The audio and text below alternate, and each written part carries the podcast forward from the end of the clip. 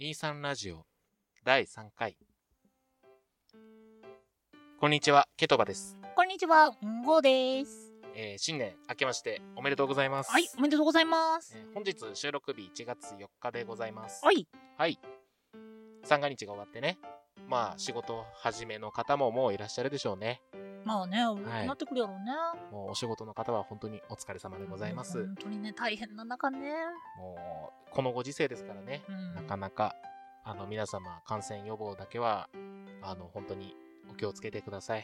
本当に広がってきてるからね。気をつけていきましょう。ということで、ということで、ということで、ということというでこ。とで、ということで、えー本日の題材に早速入っていこうかなと思うんですけど、うん本日の題材は、えーはいはい年末年始何やってたっていう話をしようかなと。うんまあこれは大人になってからもそうだし、うん子供の時とかも年末年始って、特に子供の時って、すごい特別なイベントだったじゃないですか、年末年始って。じゃあ、大きかった。そう、お年玉もらったりねね。え。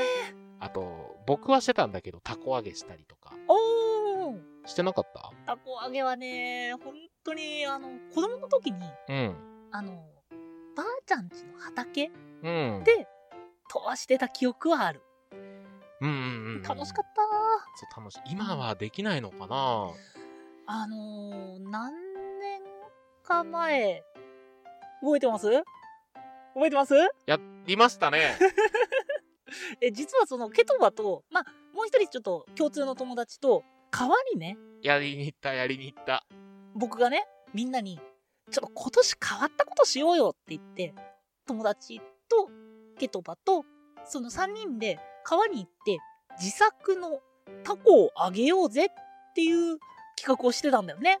割り箸みんなで持ち寄ってな。そうそうそうそうそう。あの、紙、厚紙持ってきて。うん寒い中さ、外でなぜか作ったんだよね。したしたした。あれでも、やっぱ楽しかったよね。楽しかった、楽しかった。結構上がらなかったけど ね。まあ、あのー楽しかったよ ね。ゴリ押しするな。いや、だってさ、いや、飛ぶと思うじゃん。思ってた、俺も。う。うんん。だってあの、大晦日に、野郎3人で さ、川のほとりでタコを外で作り始めてあ、そっ3、か。 3時間ぐらいかかったんだよ、あれ、作るの。あれ、それは31日に試した大晦日に。にやったんだよ。あ、そっかそっかそっか。そうそうそうそう。で、よしじゃあ、そろそろ、もう日も暮れてくるからあげようぜって言ったら、もうね、あの、ただ引きずり回すって いう。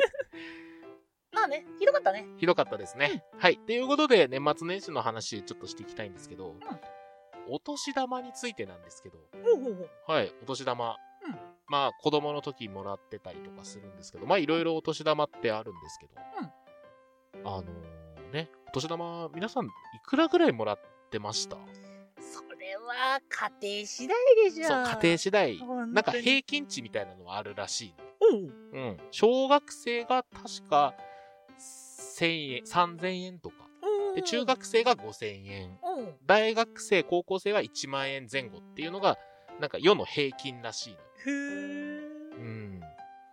ちなみに僕は、お年玉は速攻使っちゃ、使っちゃうタイプでしたね。おー。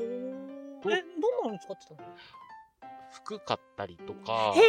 あと本買ったりとか、ゲームソフト買ったりとか、いろいろ使ってましたね。小中学生の時からってことそうそうそうそうそう。へええ、、すげえ。何に使ってたんごは。 あのー、遊戯王カ ードと、えデかわュいいエルマスターズと、うん、ポケモンカードに、8割、 8割。もらったのが、ううんちは全額使えなかったんだよ。ああ、いくらかは貯金。もうほとんどが、まあ、7割、6割、7割は貯金、うんで、手元に残ったのは、使っていいよっていう扱いで、おーなるほど、なるほど。うんそのほぼ全てを、遊戯王カードと、デュエルマスターズと、ポケモンカードに使ってた。懐かしい。えそれ小学生の時そうだね中学生に入ったらそこに金色のガッシュのカードが入ったねうわー懐かしい、金色の菓子ベル。あれねよかったよゲームバランスがフォルゴレで、うあん。の崩壊してた、うオルゴレで。ん、オルゴレってなんだっけえー見てないんですよ、金いや色あの菓子ベのル。ちっちちちおっぱいの人だあー、よそれは知ってる。それは知ってるあ。の人あの人あ、そうなんだう。んであの人のカードが低レアリティのくせに強すぎて、割と崩壊してた。あの、強欲な壺パターンで。そうそうそうそうそう。ん強かったよ。あの、当時、中学生だったかなの時に、なんか、まあ近所で大会みたいなのがあって、うん。で、もう意気揚々と出かけて、あの、そのカードに完封されて、かわいそ。あの、とぼとぼ帰ってきた冬の夜をよく覚えていうる。よく覚えている。お年玉についてなんですけど、うん実はなんかいろいろルールがあるって知ってましたえ、ルールそう、ルールがあるんですよなん。あのーまず、目上の方の子供にあげちゃいけないっていうルールがあるらしいんですよ。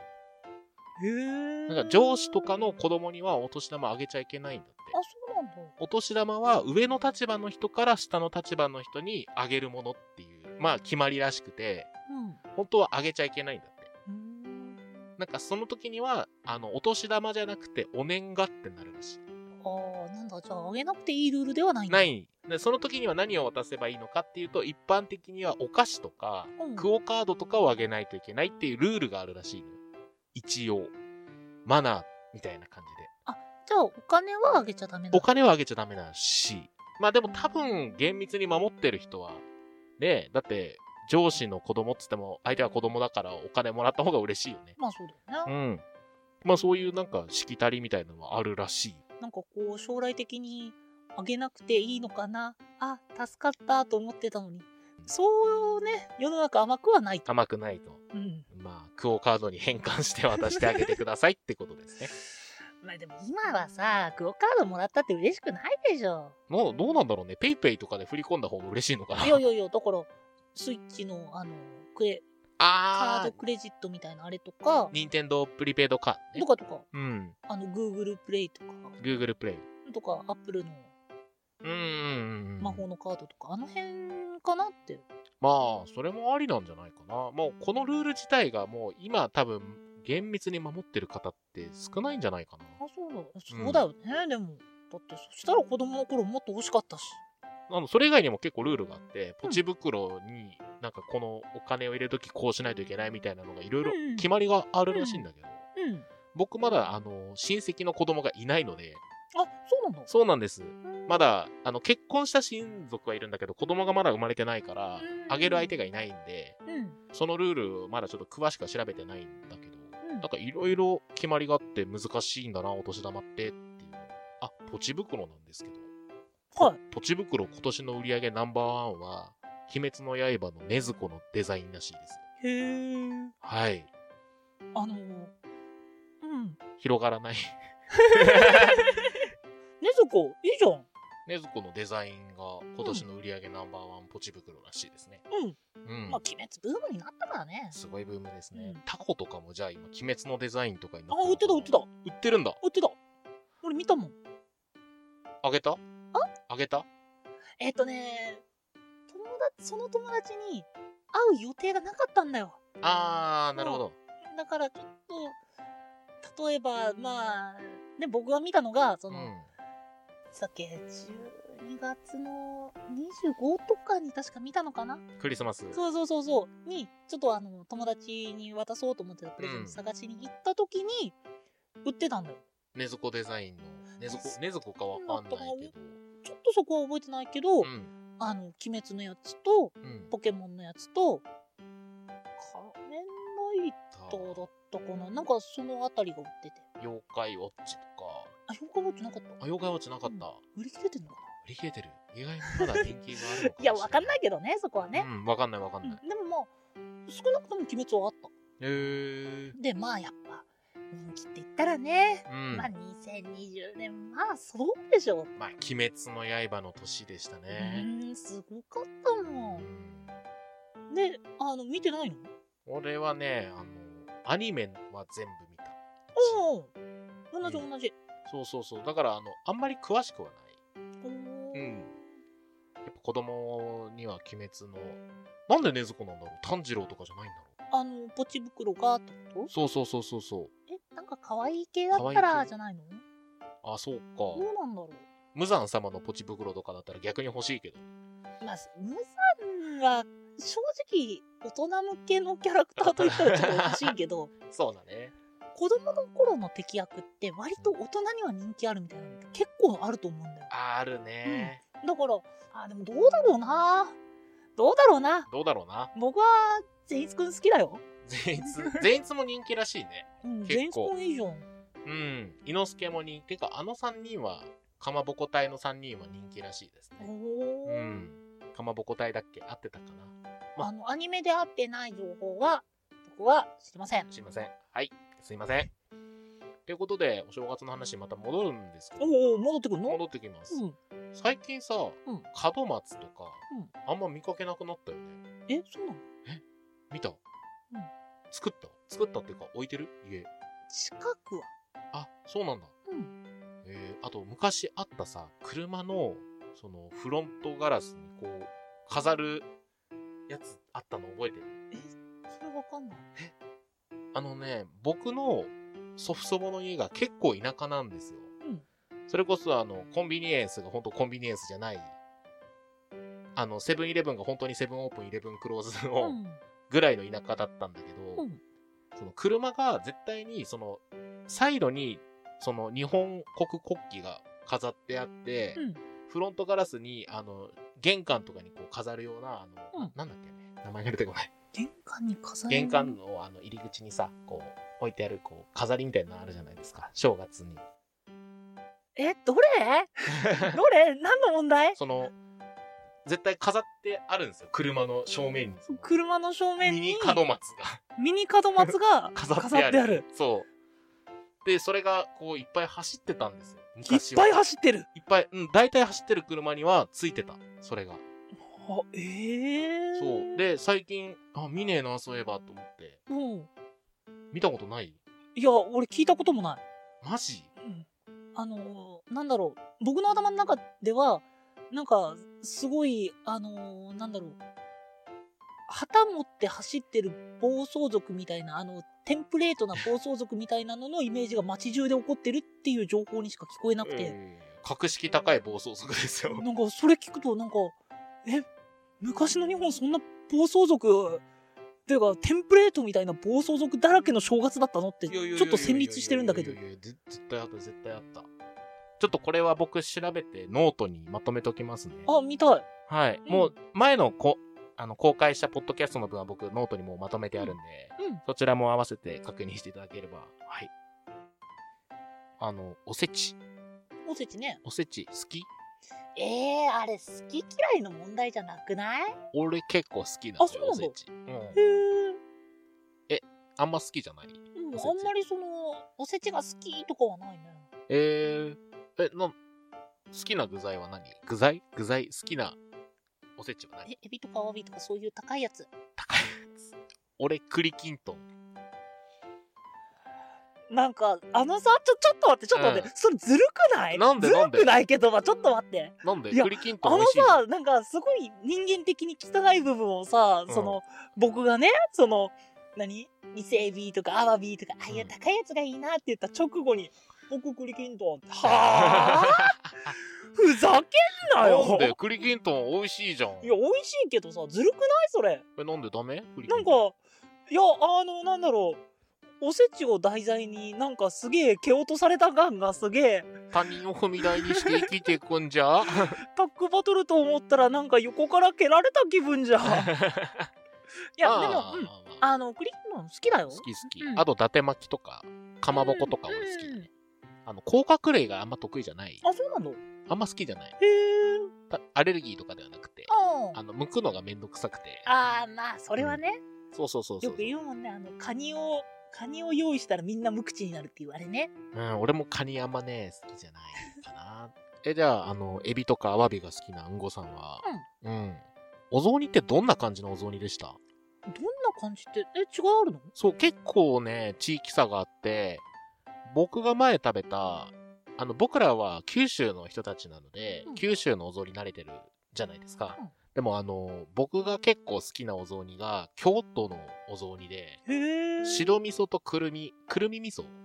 で、あの、すごい甘く味付けしたトロトロのお雑煮があるんですけど、へえ見たことないそうスイーツみたいな感じのお雑煮があって、えそう結構僕あれ好きなんですよ白味噌とくるみをこうすすごいこうジェル、ジェル状っていうの 汚いけど、あの、ペーストにしてね、作ったお雑に煮すごい好きですね。筑前煮風だからね、九州はどっちかっていうと。そうね。で、あれが、あの、なん本物で、まあ、あれこそがお雑煮っていう印象があったから、そうじゃないのがあるっていうのに聞いて、またびっくりした。ああ、本当に、この地域差についてもね、いろいろあるから、あ多分北海道とかも違うんじゃないかな。なんだろう、お餅があって、出汁が効いて、でえー、かつお菜があって、まあ、あとは卵とか、あの、待って待って、うちちとも違う。ええ僕はあの鶏肉とインゲン鶏肉ある、インゲンと、インゲンは、まあ、入ったりレンコ入っン、レンコンたりレンと、コンなんだ。うん。えー、結構違いがあるね。大体共通してるのが、うんあの、出汁の効いたのに、餅とかつお菜っていうとこうんろうんは、うんうん。大体そうでしょ大体大体、うんカツオ菜は入ってなかったと思ううち。カツオの入らないの入らない。だって、あの時期以外どこで使うのっていうく らい、あのくらい、いや、美味しいんだけど、あの時期しか見ないんだよ。確スーかパーにとか、で。普段食いはしないな。うん。美味しいんだ。だから香りがいいんだけどね。そうね。だけど、本当にスーパーとかで見るのってその時くらいだから、もうあの時期には、うんやっぱお雑煮のためにみんな買ってるんだなーって見てたから、うん。そうだね。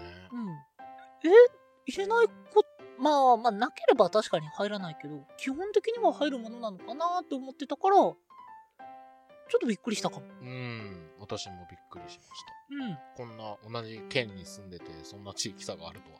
まあねけど、ん、色やっぱあるからね。あるね。この前だってほら、あの、中休みと、そうそうそうそうえーとなんだっけ中間休み。そう、中間休みだったんでしょあと大休憩、大休みとかね。あ、いやいいろや、いろまあ、種類があるのはう、ん。この前で、あの、ちょっと、あ一個頭良くなあ、った同けど。じ県内でも、そうそうそう呼び方違ったよねって話か。そうそうそうそうそうだね。うん、そうだ中から休みと中間休み。うん。だからちょっとびっくりした。そう、なんかもう、同じ県内でもいろいろ違いがあるもんですね。うん、本当にね。でも、なんだろうな他にも絶対いろいろあるじゃん。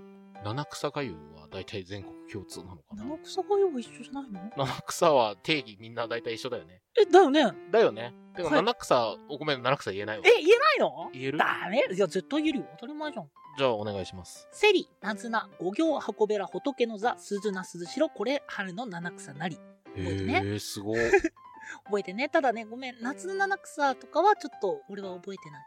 え、え、なんで覚えしたのあなんで覚えたのあのー、うちその手をすごい大切にするっぽくて、あー、なるほど。ね、あのー、あの、母さんが買ってきた、その七草を、あの、パックの状態でまず見せてきて、はい、これちゃんとね、セリ、ナズナ、これが五行、箱べらっていう風に一個ずつ教えてくれてた。おーただそれが毎年だったからもう耳たこで、そらそうだろうね。うんもう小学校の高学年に上がる頃には全部言えるわっていう状態だったから、いや、俺もう全然、セリっていうのが入ってくること自体知らなかった。冒頭からわからなかったよ、俺。あの、これもね、あの、春の七草の呼び方で、セリナズナ五行はゴペラ仏の座、鈴の鈴代っていう風に呼んでるだけで、うん。他も、あの、普段使いする、うんあの、普通のお野菜の名前とかもあるから、あの、ちょっと、じゃあ頑張って、僕はちょっと次までに夏の七草、秋の七草、頑張ろうん、覚えていただけう。て、うん。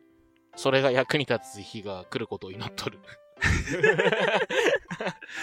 え、演習率も言えるよ、たくさん。練習率はいいよ。いいよ、そんなあのね、この知識が役に立ったことない。だろうね。クイズ番組とかで、あの、その有名人の人が、うん。あの、私編集率言えますって言って、バーって言ってる中を、ん合ってるって思ったことぐらいしかない。 まあ、日常生活でね、演習率使うことはあんまないから。ないよね。なんでだろうね。使わんなろう。七草がゆ、俺、もしかしたらあれかも。もう小学生以来食べてないかも。えダメだよ。あれすごく体に大事な、あの、栄養素が詰まってての七草がゆだから。七草。まあ、理にかなってるとは思うんだけど、まあ、でも継続的に摂取するわけじゃないからなんだろうなってすごい思うんだけど、一応体に大切。あれ体に、いい大切。いい。だね。いい。体にいいお野菜なんだから食べないとダメだよ。うーん。あんまり作らない。うちあんまりそういう伝統を重んじない家庭だったのかもしれなうい。ーんいや、まあ、それだけ、 春の七草だけでなんか伝統を重んじる重んじないはわかんないけどね。うーん。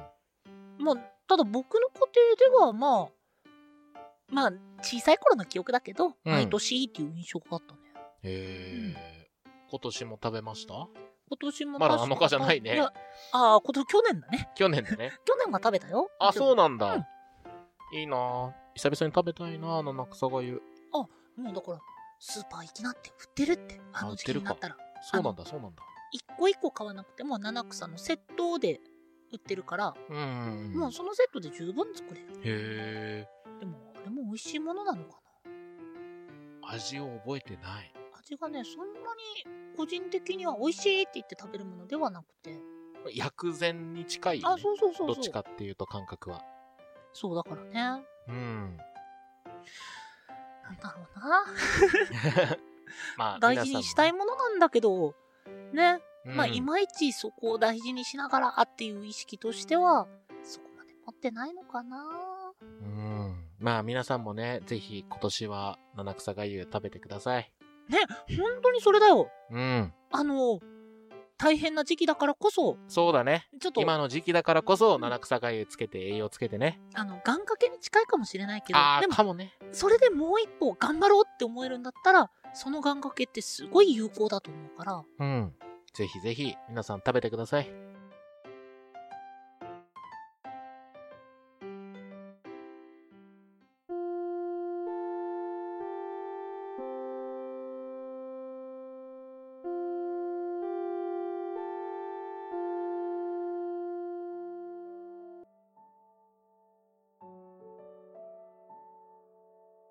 ということで、えー、23ラジオ、以上でございます。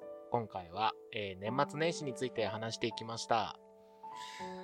どう、どうって言ったらあれだけど、んなんかすごくぼんやりで、こういうものっていうもの、なんだろう、さ例えばお雑煮の話もだけどさ、うなん、か、これが普通、これが当たり前っていうのって、なんか、お正月単品取ったとしてもすごいいろいろあ思るっねて。たね。いろいろある。ちょっとびっくりした。うんう。ん。なんか話してみた、まあ、改めて取り上げてみて、初めて、あ、そっかーと思うことは、割とあった。あるうね。ん。